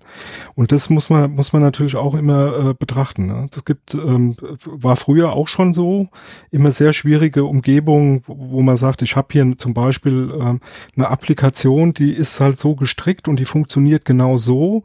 Und ähm, die kann ich anders ja gar nicht umsetzen, weil dann wäre der Aufwand, den ich treiben müsste in einem Backend, in dem wie ähm, ein Rechenzentrum funktioniert und abläuft, wie die Prozesse aussehen, müsste ich ganz anders gestalten. Das kann ich hier gar nicht machen.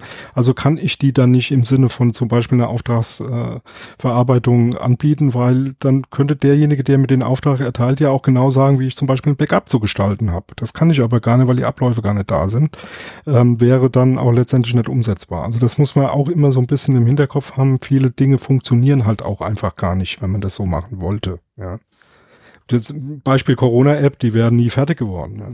Ja, und vor allem in so einem App Store, es sind ja Millionen von Apps oder hunderte ja. von Millionen von Apps, die in diesen App Stores sind. Also die können ja nicht alle irgendwie äh, einen Auftrag sich nach uns funktioniert nicht. Ne? Ja, das ist, ja, äh, genau.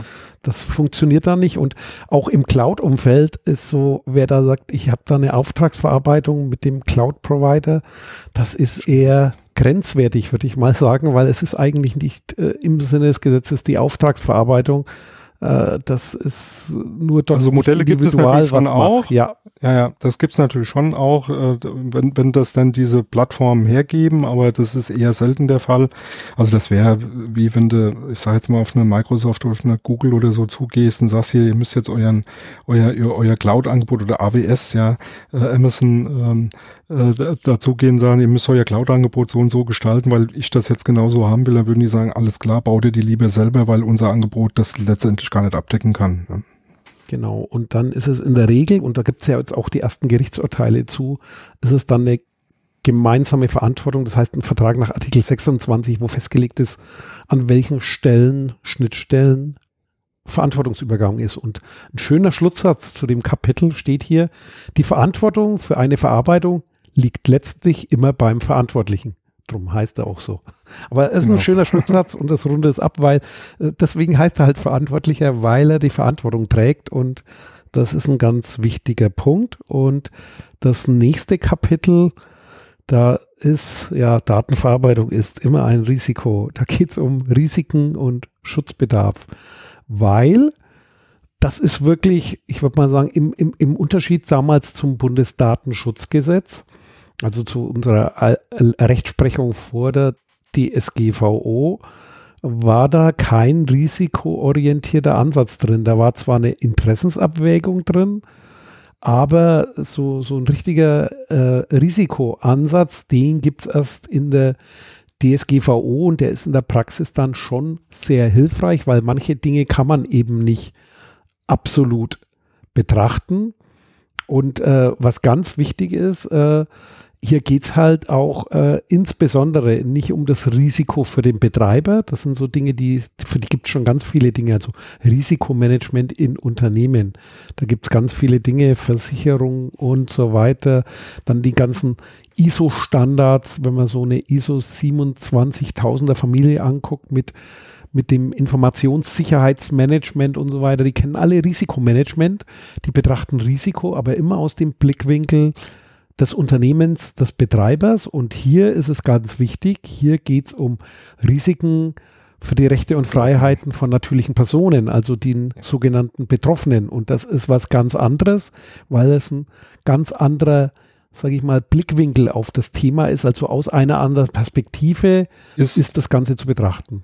Ist auch, ist auch deswegen, also ich finde das ganz gut, ja, mal vorneweg äh, ein Stück weit darüber zu diskutieren. Also dieses ähm, Thema Risiko, ähm, wie gesagt, äh, du, du, du hast es ja schon erwähnt, äh, wurde und äh, wird äh, in ganz, ganz vielen anderen ähm, Normen und, und, und äh, Vorgaben und so ähm, auch schon betrachtet und das ist man auch gewohnt in, in Unternehmen zu betrachten. Ne? Also äh, Security oder die Sicherheit guckt sich das ähm, schon, schon ewig an, ja, was Risiken angeht, aber eben immer aus dem Blickwinkel, was ist denn das eigentlich für ein Risiko für das Unternehmen?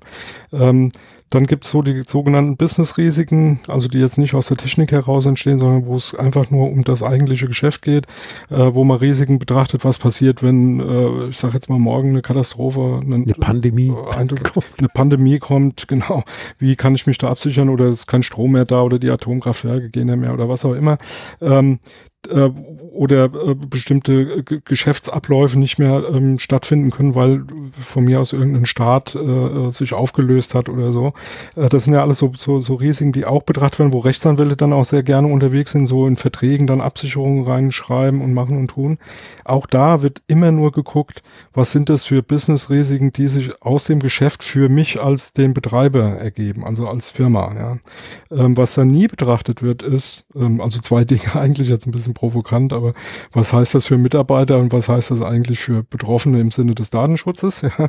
Ähm, das sind Dinge, die mal auch hier und da mit diesen Risiken für einen Betreiber oder für einen Verantwortlichen zu tun haben können, auch Berührungspunkte haben, ja, aber in der Regel eben nicht speziell betrachtet werden. Also nicht geguckt wird, was, was ist denn das für ein Risiko für denjenigen, wenn dem seine personenbezogenen Daten offengelegt werden. Also wenn ich da eine Datenbank habe, die ich nicht sauber abgesichert habe und die steht morgen im, im Netz, hört man ja jetzt allen halben jeden zweiten Tag, dass irgendwelche Daten äh, sich verflüchtigt haben und keiner weiß wohin.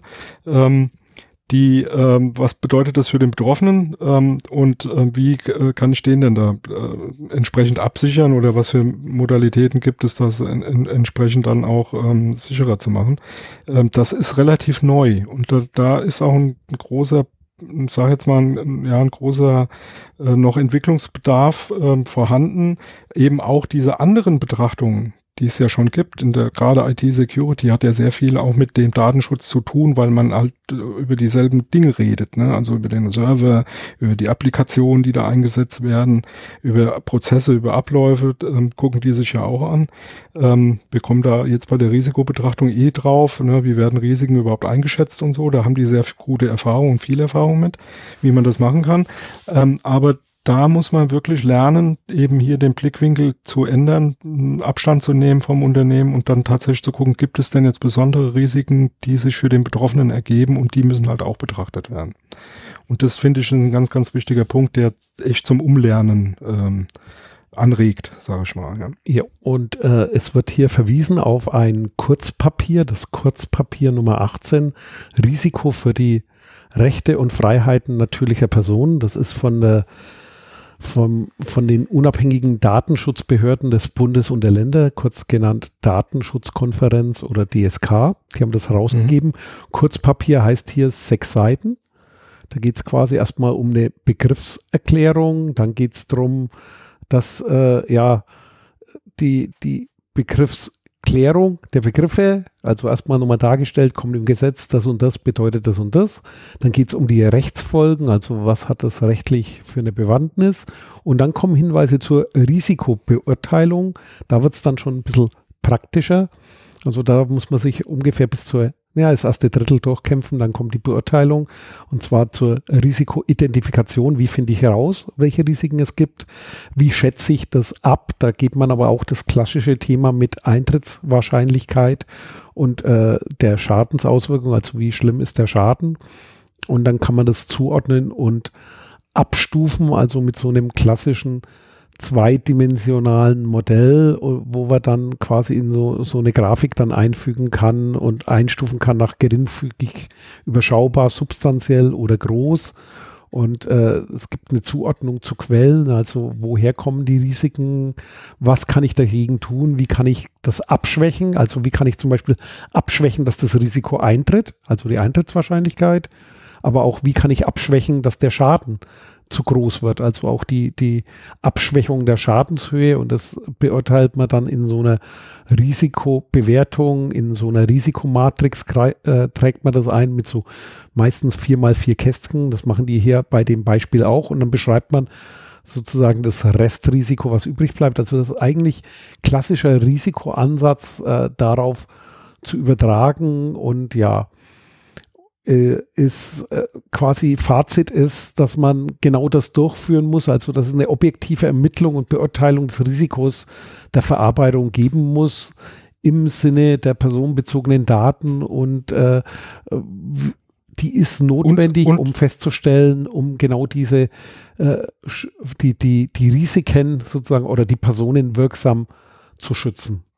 Und äh, eben aus, besonders aus der Sicht des Betroffenen. Ne? Ganz, ganz wichtig hier. Weil ich habe in der Praxis festgestellt, dass genau das immer wieder ein Problem wird. Ne? Also immer, ähm, also ein Tipp eigentlich immer mal ähm, innehalten, einen Schritt zurückgehen und dann einfach nochmal sich klar machen, gucke ich mir jetzt Risiken, egal um was es jetzt geht, um, um Restrisiken, um Eintrittswahrscheinlichkeiten oder sonst irgendwie ähm, was in, in diesem Prozess, äh, gucke ich mir das jetzt gerade aus Blick des Betroffenen an oder gucke ich mir das gerade aus Blick des des Betreibers zum Beispiel oder eben des Verantwortlichen an. Und da ähm, muss man immer wieder mal ein bisschen ähm, Abstand gewinnen und das sich nochmal klar machen. Und man, was da auch hilfreich ist, man kann natürlich auch solche Verbindungen herstellen. Ne? Also man kann dann natürlich schon auch äh, mal aufschreiben, das ist ein, das ist ein Risiko aus Sicht des Betroffenen stellt sich das so dar, ja, ähm, und aus Sicht des Verantwortlichen stellt es sich ein Stück weit anders dar, aber ähm, es geht um äh, ähnliche Risiken oder um das gleiche Risiko. Ne? Jo. Genau. Und äh, weiterer Hinweis, der hier gegeben wird, ist sozusagen äh, Hinweis auf den Erwägungsgrund 75. Erwägungsgründe der DSGVO, das sind ja, das ist eine Podcast-Serie von uns. Bei 75 sind wir da noch nicht. Sind wir noch lange nicht. Ein ganz, ganzes Stück hin. Ja, oder wir ziehen das vor. wir verweisen dann auf diese Sendung hier, wenn wir es dann noch wissen. Äh, und zwar geht es da quasi auch um, um die möglichen Schäden für die Rechte und Freiheit natürlicher Personen. Und zwar gibt es verschiedene Aspekte. Also da geht es nicht nur um, oder es geht einmal um physische Schäden, also so direkt äh, Betroffenheit, also Beispielsweise, wenn man irgendwo eine Verarbeitung macht und da entsteht dann ein Schaden, weil man nicht sorgfältig war. Ich hatte so Krankenhausinformationssystem, kann tatsächlich zu einem physischen Schaden führen, wenn man da nicht irgendwie ja richtig gearbeitet hat, dass ja, ein falsches Medikament gegeben wird, weil zum Beispiel, ja. die, die, genau. die, die Zuordnung nicht absichert oder nicht eindeutig macht. Nehmen wir, nur mal das, das, das ist ein schönes Beispiel. Ne? Also Im Krankenhaus, ähm, was weiß ich, da kriegt ein Defibrillator angelegt, obwohl er gar, gar keine Herzschwäche hat, kann tödlich sein. Ja.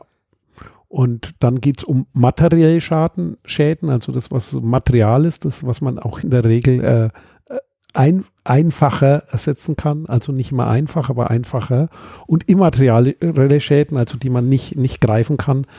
Da gehört dann äh, das ganze äh, psychische dazu oder so, also die Beeinträchtigung ja, oder, oder, Rufschädigung. Rufschädigung oder, ist ein gutes Das Beispiel. ist äh, enorm und daraus äh, können wir jetzt wieder zitieren, das Stichwort wäre dann das Herrenreiterurteil. Da müssen wir zu irgendeiner unserer ersten Sendungen verlinken, wo wir mal darüber geredet haben. Also das ist sozusagen, kann durch die Verletzung von Datenschutz äh, quasi ein Schaden entstehen, weil Information an die Öffentlichkeit gelangt und derjenige dadurch einen Schaden erleidet, weil er da dann nachher ja entweder Leid erfahren muss, also beeinträchtigt wird in seiner, sein, seinen Rechten, in seiner Freiheit, weil er an bestimmte Orte nicht mehr gehen kann oder beschimpft wird oder sich ja. nicht mehr zeigen kann oder schönes schönes andere, schönes anderes Beispiel ist äh, ähm, wie hieß es das das Streisand äh, Phänomen da, ne? Ja. Die sich einmal wehren wollte gegen eine Veröffent genau, gegen Veröffentlichung ihrer Privatadresse und äh, im Prinzip genau das Gegenteil dann passiert ist, aber ähm, ist natürlich auch ein gutes Beispiel in die Richtung. Ne? Genau. Und da geht es eben weiter, dass das eben verschiedene Rechte und Freiheiten schädigen kann. Also da muss man sozusagen nacheinander gucken und jede Person ist eben nicht gleich. Also sozusagen, was ist der Zweck meiner Verarbeitung? An wen richte ich mich? Und dann muss ich mir auch überlegen, wer gehört zu meiner Zielgruppe? Also quasi, ja, vom Alter über Geschlecht bis hin zu, ja, irgendwelchen Herkünften. Wo kommt der her? Welche Sprache spricht der Mensch? Und alles, also da sämtliche Aspekte zum Betrachten. Hat der ein Handicap, hat er eine körperliche oder geistige Beeinträchtigung? Das sind alles Dinge, die man damit berücksichtigen muss, wenn man so eine Risikoeinschätzung macht, je nachdem, welche Art der Verarbeitung macht. Wie gesagt, wenn ich äh, hier irgendwo so, so ein Computerspiel gegen Langeweile baue oder ob ich ein Krankheits in Krankenhausinformationssystem schreibe, wird natürlich auch unterschiedliche Risiken haben und Ansprüche an die Sicherheitsmaßnahmen dann haben. Also das ist hier quasi in diese Richtung mal drin und wie gesagt, bis hin zur ja, Diskriminierung ist hier auch noch explizit genannt. Jetzt gucke ich mal, so. gehen die da weiter? Also die geben ja, Hilfestellungen? Genau das, ja. ja, also das wird dann ein bisschen ausgeführt. Das sind genau die Punkte, die du jetzt schon hattest ähm, bis hin zu, ähm, wie, wie kann man das ähm, ausführen. Also auch da muss ich ganz ehrlich sagen, wer, wer die Muße hat, weil es vielleicht noch nicht getan hat, ähm, äh, mal zusätzlich diese, diese Zeit sich nimmt, guckt euch wirklich mal diese Corona-Warn-App an. Da ist ja relativ viel öffentlich. Da sind unter anderem, sind da, glaube mittlerweile sogar die Datenschutzkonzepte ähm, zumindest teilweise veröffentlicht, die ähm, die Risikobetrachtungen sind öffentlich. Ähm, das, ähm, da kann man eine ganze Menge rausgucken, wie man sowas äh, machen kann. Deswegen auch ein ganz gutes Beispiel, weil man das drumherum ganz gut kennt. Weil man weiß, um was es geht und ähm, sich das im Prinzip da auch mal ein bisschen mit dem, mit dem nötigen Background ähm, angucken kann, äh, was da alles dazugehört. Natürlich, ähm, wie mit vielen anderen Dingen auch, nichts ist immer 100% perfekt, aber ich glaube, das ist ein ganz gutes Beispiel, wo so eine Risikobewertung, Risikobetrachtung ähm, eben ja, sauber durchgeführt wurde oder einigermaßen vollständig durchgeführt wurde. Wenn auch ein bisschen mit einem Handicap, nämlich äh, eigentlich sollte die ja, bevor man beginnt, etwas zu entwickeln, gemacht werden. Die wurde währenddessen gemacht, das wird ihr auch ein bisschen vorgehalten, aber meiner Meinung nach war das dann auch anders da gar nicht möglich, weil wenn man in fünf Wochen oder vier Wochen so ein Ding ähm, auf die Beine stellen äh, möchte, dann ähm, kann man nicht vorher noch äh, drei Monate über Risiken diskutieren, bevor man da ein Design ähm, baut und dann programmiert, sondern das muss man irgendwie parallelisieren. Aber ist ein anderes Thema. Jo, ähm, geht es hier weiter dann in so Details, also die Risiken für den Betroffenen. Da wird nun mal darauf verwiesen, dass ja die Gewährleistungsziele definiert wurden. Die hatten wir ja die letzten beiden Folgen schon des Öfteren äh, genannt. Also die Grundsätze zu den Gewährleistungszielen, die spielen natürlich hier auch eine Rolle, wenn ich das systematisch angehe. Und dann ist aber der wichtigste Punkt für mich wieder nochmal hier äh, der Unterschied zum allgemeinen Risikomanagement. Da wird nochmal Wert drauf gelegt und jetzt nochmal aus einem anderen Blickwinkel, also jetzt nicht nur zu sagen, ich muss die Risiken einschätzen aus der Sicht des Betroffenen, sondern der explizite Hinweis hier, dass die aus der Informationssicherheit bekannten Instrumente, also eine Risikoakzeptanz oder ein Risikotransfer. Risikoakzeptanz ist, ich akzeptiere das Risiko und lebe damit, wenn es schief geht, trage ich halt, äh, muss ich halt für den Schaden bezahlen muss oder Risikotransfer, ja. ich versichere das Ganze. Also ich, ich finde jemanden, der sozusagen dafür dann äh, eintritt, das ist hier explizit, steht nicht zur Verfügung. Und warum? Das ist jetzt nicht ja. Willkür, sondern ich kann mir nicht anmaßen oder es steht dem Verarbeiter eben nicht zu, äh, das Risiko des Betroffenen sozusagen zu akzeptieren. Denn da greife ich natürlich in dessen Freiheiten ein. Ich kann jetzt nicht sagen, du musst mit dem Risiko leben. Also das ist sozusagen dieser Punkt, der hier wesentlich ist und der natürlich immer vom Zweck und von der Verarbeitung auch abhängt. Aber das ist ein ganz wichtiger Punkt. Da kann man eben nicht sagen, ja, okay, dann lassen wir es halt drauf ankommen und wenn der Schaden eintritt, dann legen wir halt Geld auf Seite oder versichern das Ganze. Das geht hier explizit nicht. Deswegen ist hier das Risikomanagement eben mit anderen Maßnahmen durchzuführen, wie wir vorhin gesagt, haben. Ich muss mir dann aus Sicht des Betroffenen die Gedanken machen, wie kann ich die Eintrittswahrscheinlichkeit minimieren. Du hattest vorhin schöne Beispiele genannt. Die Daten, die ich nicht brauche, weglassen, ist zum Beispiel ein sehr effektiver Hebel an dieser Stelle. Und wie kann ich dann die Auswirkungen minimieren? Zum Beispiel, muss ich personenbezogen arbeiten oder kann ich da nicht pseudonym oder gar anonym arbeiten? Das sind da auch so Werkzeuge, die dann auch wieder damit reinkommen, die man dann als äh, Maßnahme an der Stelle halt siehe, halt auch nehmen kann. Auch, auch, auch da wieder siehe Corona-Warn-App. Ne? Ja. Ist da an vielen Stellen wirklich ein schönes Beispiel mittlerweile. Weil das waren ja genau die, die Beweggründe ganz am Anfang von diesem zentralen Ansatz wegzugehen zum dezentralen und dann letztendlich, wenn man sich anguckt, wie das in Deutschland gelöst wurde, eben von vornherein ähm, eben praktisch keine personenbezogenen Daten oder direkt bezogenen Daten zu verwenden, sondern halt ähm, ja im Prinzip mit, mit, mit Pseudonymen zu arbeiten, die logischerweise von dir als denjenigen, der die App auf seinem Handy hat, natürlich zurückgeführt werden können auf die natürliche Person, aber nicht von demjenigen, der die App betreibt oder dieses Back, äh, das Backend betreibt und so weiter und so fort. Aber ähm, genau das sind, sind, sind Punkte und ich finde, das ist es immer wieder wert, auch in anderen Applikationen einfach mal sich die Gedanken darüber zu machen. Ähm, ich sag mal klar, für, für einfache Sachen, wo das Risiko nicht groß ist, muss man da auch nicht zu viel ähm, Zeit investieren, äh, wird man ja nie fertig. Aber für ganz, ganz viele Anwendungen macht es sich wirklich bezahlt, einfach mal sich hinzusetzen, mal in aller Ruhe drüber nachzudenken, wofür will ich das Ganze,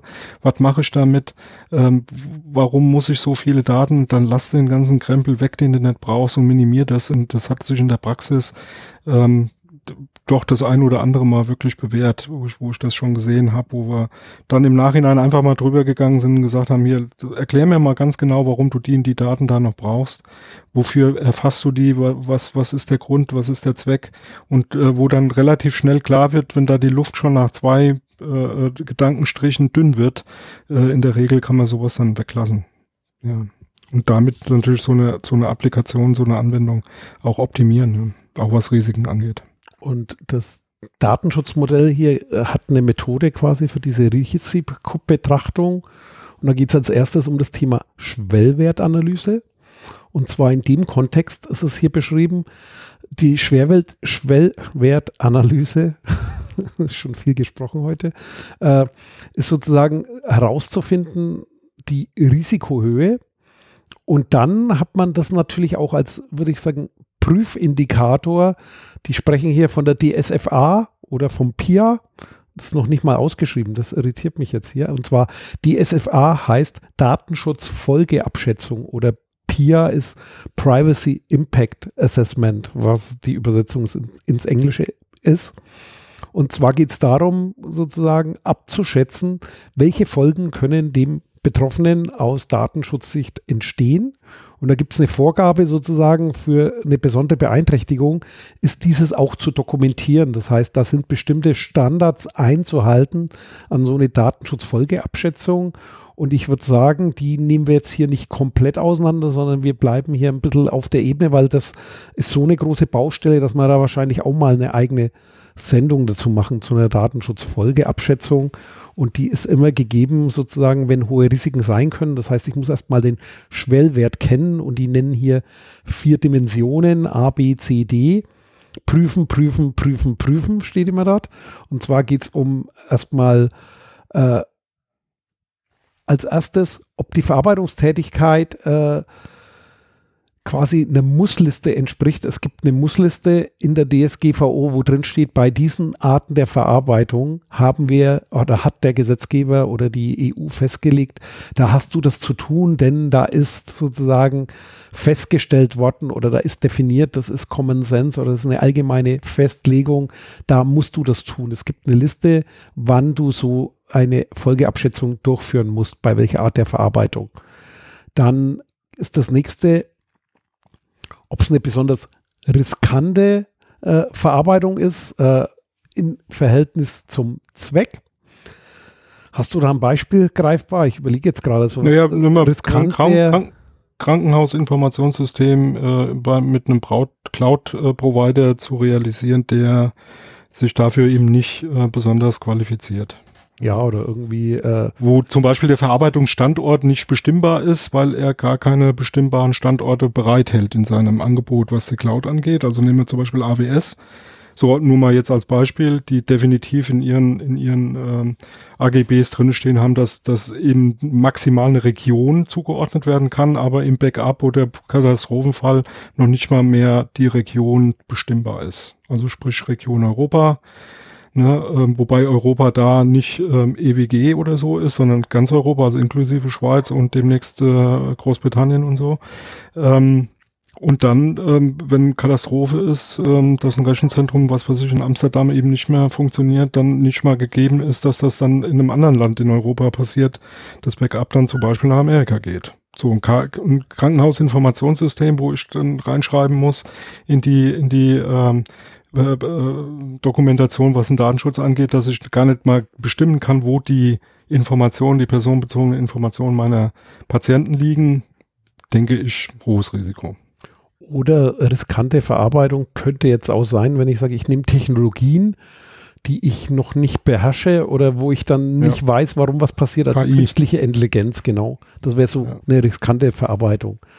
Das ist ein schönes Beispiel, ähm, wo sich eine ganze Branche dagegen ausgesprochen hat, bestimmte Dinge zu verwenden, ist zum Beispiel ähm, Scoring im äh, Kreditwesen. Ähm, die auf KI da komplett verzichten. Zumindest war das so der Stand vor einem Jahr, was ich da so zugelesen habe. Ähm, einfach weil die nämlich nicht darstellen können in, der in, der, in dem Zuge der notwendigen Transparenz gegenüber den Betroffenen, äh, wie denn eine KI zu einem Ergebnis kommt. Also sie können eben nicht nachvollziehen, warum kriegt der William jetzt den Kredit und der Walter nicht. Ja, so, das ähm, ist natürlich im Sinne des Datenschutzes äh, ungenügend.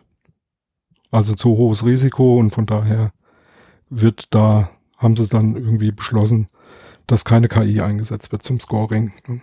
Genau, oder wenn wir jetzt für die, äh, ich weiß es nicht, ob die Corona-App jetzt ein Beispiel ist, da KI einzusetzen, aber äh, das wäre auf jeden Fall was riskanteres, wenn man irgendwelche Dinge halt äh, nicht genau nachvollziehen kann. Und dann ist der Punkt C, da wird verwiesen auf das Working Paper 248 des Europäischen Datenschutz Ausschusses, äh, äh, Working Papers, das ist so, früher war es die Artikel 29 Gruppe, äh, das ist quasi eine Arbeitsgruppe, die DSGVO hat quasi einen Europäischen Datenschutzausschuss festgelegt. Die hat festgelegt, wie der funktioniert, wo der sitzt, wie er sich zusammensetzt. Da arbeiten quasi die Datenschutzbehörden aus allen europäischen Ländern zusammen und die haben quasi Arbeitsgruppen für verschiedene Themen und die erarbeiten dann Arbeitspapiere und da stehen bestimmte Dinge drin und die haben zum Beispiel auch bestimmte Sachen, äh, das ist so wie die andere Liste ist, neben der Positivliste äh, arbeiten die sozusagen regelmäßig bestimmte Dinge. Das sind hier als Beispiel äh, das Thema Scoring war drin, die automatisierte Entscheidungsfindung, da wäre jetzt auch das Thema KI wahrscheinlich drin, falls es nicht nochmal kommt. Die systematische Überwachung, also Monitoring, sowohl mit Video als auch anderweitig, weil da geht nicht nur mit Video, das kannst du auch so mit anderen Sensoren machen oder mit, äh, mit äh, Ortungsdaten, also mit GPS oder sonstigen Sachen. Dann mit äh, höchstpersönlichen Daten, Gesundheitsdaten, medizinische Daten oder Daten, die du direkt am Körper erfasst, Individualdaten und äh, da hängt es immer davon ab, sozusagen die Menge, der Zeitraum der Erfassung. Also manche Daten können, also eine einmalige Blutdruckmessung ist weniger kritisch wie, wie eine ständige Blutdruckmessung ja. und so weiter. Also diese ganzen Aspekte sind immer mit zu betrachten. Dann auch die Schutzbedürftigkeit des Betroffenen dann auch, ja, wie vorhin, wo wir mal in Diskriminierung gedacht haben, also das sind sehr viele Dinge, inwieweit musst du jemanden schützen, auch die Umgebung mit einzubeziehen. Dann das Ganze auch nochmal rein rechtlich zu bewerten. Also wie gesagt, da gibt es ein äh, schönes Papier zu. Dann geht es weiter mit den Umständen und dem Umfang nach Erwägungsgrund 76. Das wäre dann der nächste Erwägungsgrund. Das kommt dann quasi nach unserer Folge mit dem Erwägungsgrund 75. Das ist sozusagen, äh, welche Verarbeitungstätigkeit äh, haben ein hohes Risiko und wie kann man da quasi äh, ja mit, mit, mit Gerichtsurteilen oder so feststellen, äh, was für ein hohes Risiko besteht, also durch Rechtsprechung. Das war jetzt genau. Schwellwertanalyse. Also erstmal feststellen, muss ich so ein PIA, also ein Privacy Impact Assessment oder eine Datenschutzfolgeabschätzung durchzuführen und dann muss ich die konkreten Risiken auch benennen oder herausfinden, identifizieren, wo wir vorhin schon die ganzen Parameter genannt haben. Also da geht es wirklich darum, das jetzt mal auch ja, herauszufinden und niederzuschreiben. Also da das ist nicht eine einfach. Aufstellung, ja, das ist ja. auch nicht äh, ja. Also die, ne, nehmen wir diese drei Themen, die wir, die wir da betrachten müssen, nämlich welche Schäden können für betroffene Personen äh, auftreten, dann äh, wodurch, welche Ereignisse ähm, kann es, äh, durch welche Ereignisse kann es zu Schäden kommen oder Schaden kommen und durch welche Handlungen und Umstände kann es äh, zu solchen Ereignissen kommen. Und ähm, das ist meiner Meinung nach, da gehen Sie hier auch ein bisschen drauf ein, aber das ist tatsächlich sehr, sehr schwieriger Punkt. Ähm, eben genau das, was wir eben als Beispiel hatten mit diesen, mit diesen Metadaten bei Fotografieren und so, weil das sehr, sehr viel mit Erfahrung zu tun hat. Du musst das dann halt auch wissen. Ja? Also du musst eine ganze Menge an, an, an äh, Kompetenz damit reinbringen, damit du auch bestimmte Risiken und Schäden auch tatsächlich erstmal benennen kannst. Und ähm, eine Methode, äh, äh, das äh, irgendwie hinzukriegen, ist so dieses, ähm, man, man guckt sich das äh, sehr abstrakt an und sagt dann, was kann denn jetzt alles da passieren? Also was könnte zum Beispiel bei der Übermittlung von Daten von, von, von einer App zum Beispiel oder von einem Rechner zu einem Rechenzentrum, was kann da alles passieren ähm, und äh, was kann da eintreten und äh, was für Auswirkungen hat das? Ähm, da, da bedarf es schon Leuten, die da ein bisschen was mitbringen. Und da, auch da äh, nochmal der Hinweis, Leute, die da sehr viel Erfahrung schon mit haben, weil die das gewohnt sind zu tun, sind äh, Leute aus dem Security-Umfeld. Ne? Die gucken sich das aber eben, wie gesagt, da muss man dann als Datenschützer ein bisschen Auge drauf haben, eben immer so ein bisschen äh, gewohnheitsmäßig natürlich aus dem, aus der Perspektive äh, des Unternehmens an. Ne? Also was für ein Schaden kann dem Unternehmen äh, äh, entstehen und die muss man immer so ein bisschen dazu animieren, ein bisschen in die Richtung zu denken. Guck dir das mal aus Sicht des Betroffenen an. Ne, was kann da, was kann da passieren? Und das finde ich schon, das ist eine der Herausforderungen meiner Meinung nach. Das auf jeden Fall. Und wenn ich jetzt wieder mal zur Corona-Warn-App gehe, das geht halt weit darüber hinaus. Das heißt, wurde ja auch diskutiert, da war eine gute öffentliche Diskussion, weil was ist, wenn die Pandemie vorbei ist? Habe ja, ich dann eine klar. Technologie geschaffen? Das war sozusagen das Thema, was gegen zentrale Speicherung und solche Dinge äh, oder direktes Tracking gesprochen hat. Habe ich dann eine Technologie geschaffen, wo ich vielleicht dann nachher jemand aus irgendwelchen Gründen auch immer, weil er unliebsam ist oder weil er irgendwelche anderen Dinge sozusagen jemanden mal im Weg ist, den komplett überwachen kann und dadurch greifen kann. Also das ist so das Thema, wir haben den Rechtsstaat, aber es kann durchaus passieren. Also da gibt es sehr viele Schutzmechanismen und genau das ist einer davon. Das heißt, man muss damit rechnen, dass es mal eine Regierung gibt, die gegebenenfalls äh, an die Grenzen geht und Macht eventuell missbraucht und da ist das auch ein Element, dass man sozusagen im Vorfeld beim Schaffen von Werkzeugen, also von solchen äh, Apps oder irgendwelchen Technologien oder wie, äh, ja, am Anfang hatten wir unsere Beispiele, diese Steuer-ID hernehmen, sozusagen, schaffe ich dann nicht ein System, das den Missbrauch noch leichter macht. Das heißt, ja. ich habe gegebenenfalls eine, eine sage ich mal, parlamentarische äh, Grenze, um quasi äh, demokratisch legitimierte Regierungen äh, weiterhin sozusagen auf dem Boden des Grundgesetzes zu lassen, aber im Datenschutz gehst du auch daran sozusagen, es dürfen keine Werkzeuge geschaffen, gebaut werden, die sozusagen äh, dann diese Mechanismen, die vielleicht parlamentarisch gesetzt sind, und dann meistens langfristiger sind, weil man wählt nur alle vier oder fünf Jahre, je nachdem auf welcher Ebene. Äh, das kannst du nicht so schnell korrigieren. Das heißt, äh, kann man da, hat man da Werkzeuge geschaffen, die sozusagen in kurzer Zeit missbraucht werden können, um genau dann äh, die anderen Schranken des, der Grundrechte auszuhebeln. Das ist also ein die, ziemlich wichtiger die, Punkt.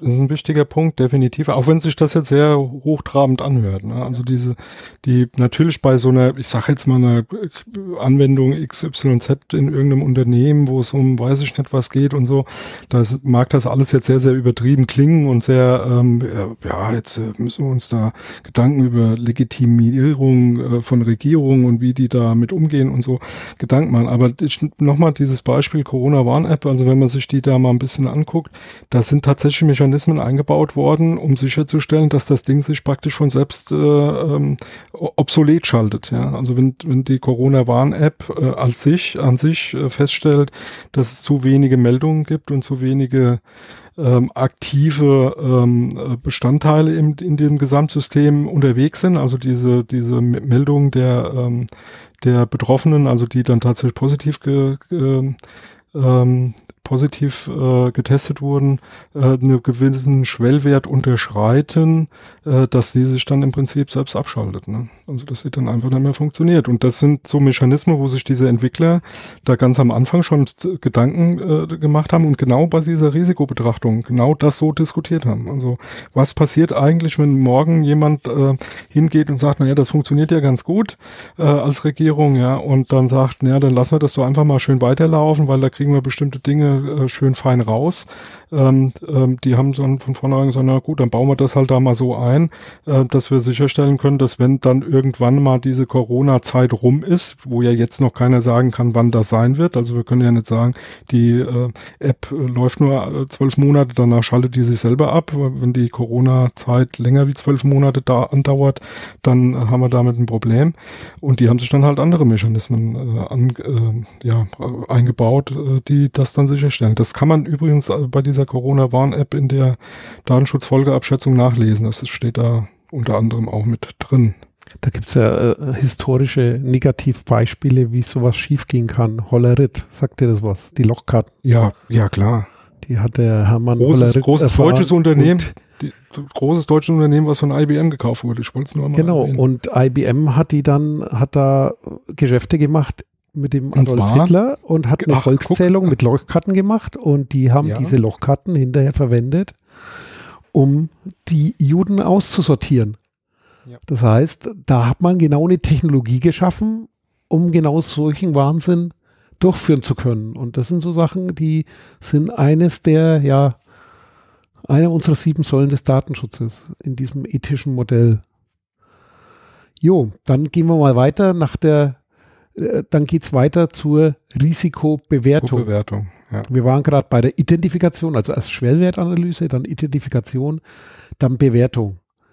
Das heißt, es ist zu bewerten, diese Dimensionen, Eintrittswahrscheinlichkeit und Höhe des Schadens. Das heißt, ich habe das Ganze erfasst, da waren wir gerade dabei, welche, welche Risiken können eintreten und schreibe das nieder und dann trage ich das quasi in meine Risikomatrix ein und dann kann ich daraus die Risikohöhe ermessen und dann kann ich, äh, das ist jetzt äh, sehr formell, aber dann kann ich das einstufen quasi, hohes Risiko, niedriges Risiko, normales Risiko oder führt nicht oder, zu dem Risiko. Oder, oder anderes. Also auch da, das ist ja ähm, ähm, vielleicht an, an der Stelle mal eine Anmerkung, die meiner Meinung nach schon auch wichtig ist. Das ist hier ähm, natürlich schon sehr gut durchdacht und äh, wird auch verwiesen. Also äh, eben dieses Kurzpapier Nummer 18, äh, Risiken, Rechte, Freiheit natürlicher Person, was wir schon erwähnt hatten, geht ja da noch mal ein bisschen tiefer drauf ein. Ähm, das sind natürlich hier Vorschläge, die müssen nicht unbedingt immer passen, aber sind, haben sich bewährt und sind vielleicht nicht so der schlechteste Start. Und die gehen hier eben von, von drei ähm, Risikogruppen aus, äh, also normaler Schutzbedarf, ähm, normaler Schutzbedarf, normales Risiko und hoher Schutzbedarf mit hohem Schutzbedarf, äh, mit, mit einem hohen Risiko. Ähm, kann man auch anders machen, aber das muss man, muss man dann halt tatsächlich ein bisschen auslegen, wie man dann eben genau zu diesen Einschätzungen kommt. Das ist, denke ich mal, der wichtige Punkt dabei. Genau, um dann das Schutzniveau zu definieren und auch das Restrisiko, aber wieder im Unterschied zu dem sonstig üblichen. Wir haben ja vorhin schon mal gesagt, also was nicht geht, ist, das Risiko akzeptieren oder das Risiko zu übertragen. Deswegen hier auch der wesentliche Punkt äh, steht hier, das Schutzniveau muss so hoch sein, dass die verbleibenden Restrisiken einer Verarbeitung durch den Verantwortlichen nachweislich berechtigt verantwortet werden können. Also da ist nicht so, dass er ein Risiko akzeptiert, sondern er muss das Restrisiko verantworten können. Ja. Und dabei ist noch ein zweiter Aspekt ganz, ganz wichtig. Also dieses, ja, er muss, er muss äh, diese Verantwortung eben tragen können, ja. Und ähm, der zweite wichtige Aspekt ist, er muss dieses Risiko, was da noch besteht und was in, jetzt als Restrisiko hier benannt wird, transparent den Betroffenen darstellen. Und da macht es äh, und absolut Sinn, auch den Weg dahin darzustellen. Also tatsächlich zu sagen, okay, pass auf, wir haben das Risiko äh, äh, gefunden, ja, wir haben das so und so eingeschätzt, wir sind zu dem Ergebnis gekommen, haben die Maßnahmen ergriffen und bleibt ein bestimmtes Restrisiko übrig, das haben wir hier dargestellt. Und das ist es. Und das ist meiner Meinung nach ein ganz wichtiger Punkt, nämlich diese Transparenz gegenüber dem Betroffenen dann auch tatsächlich zu leben. Also dem dann darzustellen, pass auf, das sind die Sachen, die wir entdeckt haben, das sind die Sachen, die da äh, gemacht werden, damit das Risiko runtergeht. Und das ist das, was wir denken, was sein Restrisiko ist. Und das ist dein Restrisiko im Sinne von, das betrifft dich, ja. Und ähm, kannst du damit leben oder kannst du damit nicht leben. Wenn du nicht damit leben kannst, dann vielleicht äh, eine andere Applikation nehmen oder ein anderes System oder was auch immer. Und was auch selbstverständlich ist, aber man durchaus sagen muss, ist, äh, dieses Restrisiko, das muss natürlich auch innerhalb der rechtlichen Rahmenbedingungen liegen. Ja. Das heißt, es muss rechtskonform ja. sein. Und ganz ja. wichtig, deswegen steht hier, ich lese es auch nochmal vor, wenn kein angemessenes Restrisiko vorliegt, darf die Verarbeitungstätigkeit aufgrund mangelnder Rechtskonformität nicht aufgenommen werden.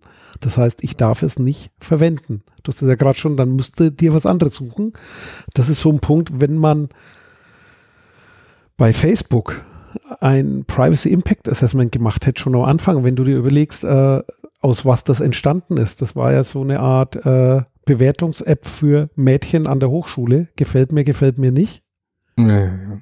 Daraus ist Facebook entstanden. Also ich glaube, das, das würde heute dann gar nicht. Also nach einem Peer würde rauskommen, das Ding darfst du gar nicht ja. in die Welt setzen. Ne? Ja.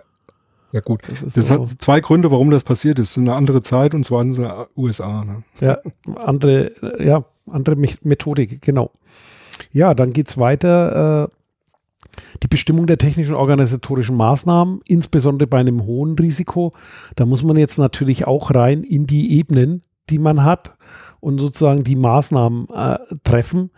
Da gibt es Kataloge dazu, da gibt es Referenzmaßnahmen, dafür gibt es auch diese, diese äh, Grundmodelle, die wir vorhin hatten. Das, äh, jetzt fällt mir der Begriff nicht ein. Die Gewährleistungsziele, genau.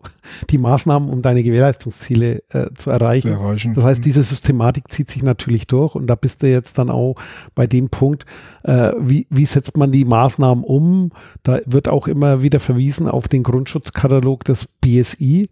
BSI ist das Bundesamt zur Sicherheit der Informationstechnologie oder Technik, Technik, glaube ich. Und das ist sozusagen, ja, genau, das ist der Punkt, dann da auch das Richtige festzulegen. Das heißt, äh, ja, wie wirken die, wie, wie funktioniert das Ganze, wie kriege ich das damit in den Griff und wie habe ich ein angemessenes Schutzniveau. Das ist dann so, ja, wie du sagst, so ein Datenschutzkonzept, Sicherheitskonzept. Dort steht das Ganze dann nee, drin. Recht. Bundesamt für Sicherheit in der Informationstechnik. Technik. Ne? Ja. Weil Technologie, glaube ich, wird da nicht passen oder so. Ja, ja. Das, das, das ist zu modern. ja, aber trotzdem auch dieser Hinweis, also auch wenn es jetzt ein bisschen komisch rüberkommt, aber äh, BSI ist natürlich ähm, und deren Grundschutz ähm, geht natürlich auch nur bis zu einem gewissen Punkt. Ja, muss man mal ganz ehrlich sehen. Ähm, in der Praxis muss man sich dann, also ist ein guter Anhaltspunkt, kann man, kann man mal hernehmen. Ähm, meiner Meinung nach ein guter Startpunkt. Da gibt es auch noch andere Kataloge, die ganz hilfreich sind. Das ist so ein bisschen dem, diesem Grundsatz geschuldet, wie es im, in der, ähm, im BDSG auch schon äh, drin war, Stand der Technik. Ne? Das spiegelt sich natürlich in solchen Referenzkatalogen äh, oder Maßnahmenkatalogen auch immer wieder, ne? weil die ja auch aktualisiert werden. Das BSI ist ja da als staatliches ähm, Organ auch dafür zuständig, das eben zu tun. Ähm, das ist, wie gesagt, ein ganz guter Startpunkt. Das ist relativ vollständig ähm, und ähm, für die normalen Geschichten in Anführungsstrichen mit Sicherheit auch vollkommen ausreichend. Aber alles, was so ein bisschen spezieller wird, muss man dann natürlich ein bisschen weiter gucken. Aber auch da gibt es genug Spezialisten, die das können und die da genug Erfahrung mitbringen. Jo, und dann kommen wir zum nächsten Kapitel, zum Kapitel nee. D4. Dann hätte ich jetzt einen Vorschlag. Datenschutzmanagement mit dem Datenschutz, äh, mit dem Standard Datenschutzmodell. Jetzt sind, jetzt, da gehen wir ja jetzt in die nächste Phase über, nämlich ein Datenschutzmanagement aufzusetzen, was ja schon mehr ist wie was wir bisher betrachtet haben, war ja praktisch der Startpunkt. Also wir wollen was Neues bauen. Dann gucken wir uns das alles mal an. Datenschutzmanagement ist ja eher dann das Ding, wie gehe ich denn damit langfristig um, was den Datenschutz angeht und äh, wie manage ich den Datenschutz. Ähm, und ich würde vorschlagen, den nehmen wir dann in das nächste, äh, unseren nächsten Podcast auf, weil wir sind jetzt auch schon wieder fast zwei Stunden unterwegs. Ne? Anderthalb laut. Anderthalb, ja, ja. siehst du. Ja, aber wer können, können wir machen, das wäre jetzt ein guter Abschluss. Das war jetzt das ganze Thema Risikomanagement. Und dann machen wir sozusagen weiter mit Datenschutzmanagement äh, das nächste Mal, wo wir dann sozusagen auf ja die Themen vom William und Walter kommen und was das heißt, erklären wir euch beim nächsten Mal. Und haben wir eigentlich was vergessen? Ja, sicher haben wir was vergessen, aber macht ja nichts. Weil wir haben es ja vergessen. Und genau. vielen Dank fürs Zuhören und bis zum nächsten Mal. Tschüss. Jo, macht's gut. Ciao. Dieses Angebot ist keine Rechtsberatung und vollständig subjektiv. Zu Risiken und Nebenwirkungen lesen Sie die Gesetzgebung und fragen Ihren Datenschutzbeauftragten oder Rechtsanwalt.